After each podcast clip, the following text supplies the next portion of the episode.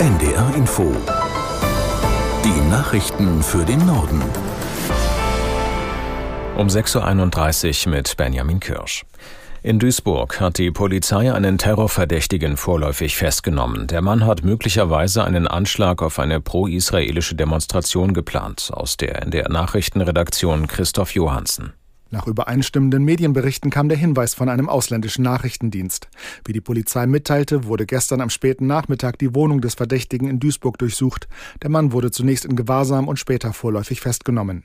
Der Verdächtige soll im Internet gezielt nach pro-israelischen Veranstaltungen und dschihadistischen Inhalten gesucht haben. Nach Informationen des WDR sind die Behörden davon ausgegangen, dass er Zugang zu einem LKW hatte, den er für einen Anschlag hätte nutzen können. Wie konkret die Gefahr war, ist unklar. Nach übereinstimmenden Medienberichten handelt es sich bei dem Verdächtigen um einen 29 Jahre alten vorbestraften Islamisten, der aus Bielefeld stammt und deutscher Staatsbürger ist. Demnach hatte er 2013 für den IS in Syrien gekämpft und wurde später in Deutschland zu einer fünfjährigen Jugendstrafe verurteilt. Einen Tag nach der Kollision von zwei Frachtern in der Nordsee vor Helgoland haben die Suchtrupps ihren Einsatz beendet. Man habe alles Menschenmögliche getan, um die vier vermissten Seeleute zu finden, sagte eine Sprecherin der Deutschen Gesellschaft zur Rettung Schiffbrüchiger. In der Nacht waren noch Taucher bis in 30 Metern Tiefe im Einsatz und suchten im Bauch des untergegangenen Schiffes nach Überlebenden. Die beiden Frachter waren gestern früh südwestlich von Helgoland zusammengestoßen. Zwei Besatzungsmitglieder konnten aus der Nordsee gerettet werden, ein Seemann wurde totgeborgen. Heute will das Havariekommando mögliche Umweltschäden prüfen. Das israelische Militär hat in der Nacht nach eigenen Angaben verhindert, dass erneut Terroristen der Hamas in israelisches Gebiet eindringen. Laut Armee hatten sie versucht, vom Meer aus in den Süden Israels zu gelangen. Aus Tel Aviv Jan-Christoph Kitzler. Kampfflugzeuge hatten daraufhin einen Tunnel im Nordwesten des Gazastreifens zerstört. Bei dem Angriff soll auch ein Waffenlager zerstört worden sein. Die israelische Armee hat nach eigenen Angaben zudem Ziele in Syrien angegriffen. Dabei soll es sich um militärische Infrastruktur der syrischen Armee gehandelt haben.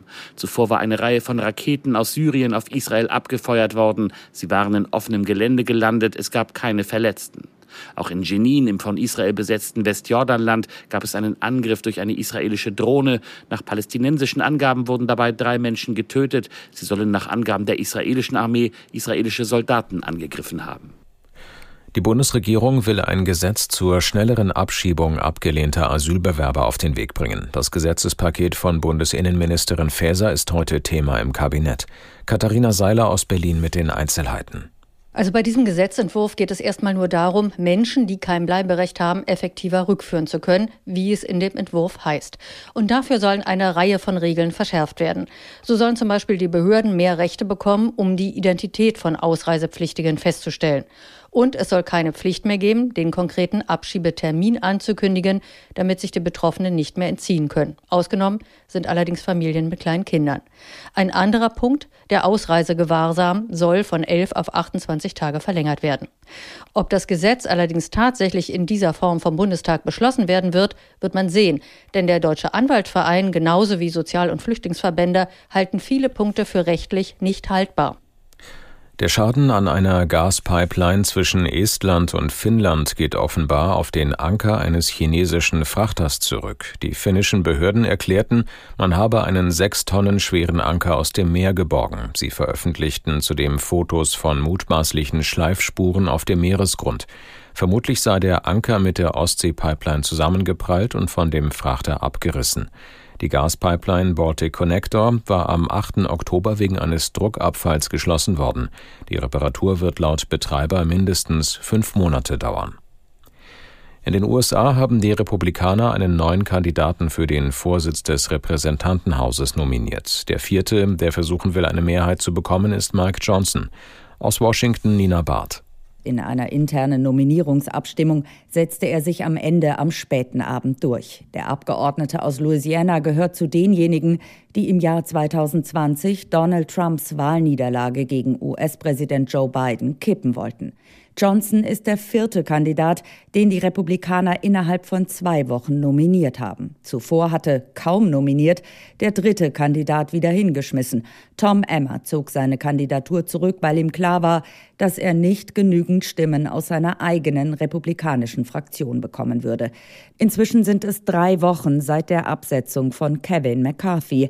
Drei Wochen, in denen das Repräsentantenhaus ohne neuen Vorsitzenden dasteht und der Kongress dadurch quasi handlungsunfähig ist. Mehr als 40 US-Bundesstaaten haben den Facebook- und Instagram-Mutterkonzern Meta verklagt wegen erhöhter Suchtgefahr seiner sozialen Netzwerke. Die Kläger fordern unter anderem erhebliche Zivilstrafen. Aus Los Angeles Katharina Wilhelm. In der Klageschrift heißt es, Meta ignoriere die negativen Folgen von Facebook und Instagram bewusst. Der Konzern konzentriere sich darauf, Gewinn zu machen, obwohl man wisse, dass Social Media einen negativen Einfluss habe. Besonders im Blick dabei der sogenannte Like-Button und die Benachrichtigungen. Diese hätten Suchtpotenzial und würden Teenager und Kinder dazu verleiten, mehr als nötig auf den Plattformen unterwegs zu sein. Weiter heißt es, Kinder und Jugendliche würden Probleme mit Lernen und Schlafen bekommen. Außerdem fördere Social Media Essstörungen. Das waren die Nachrichten.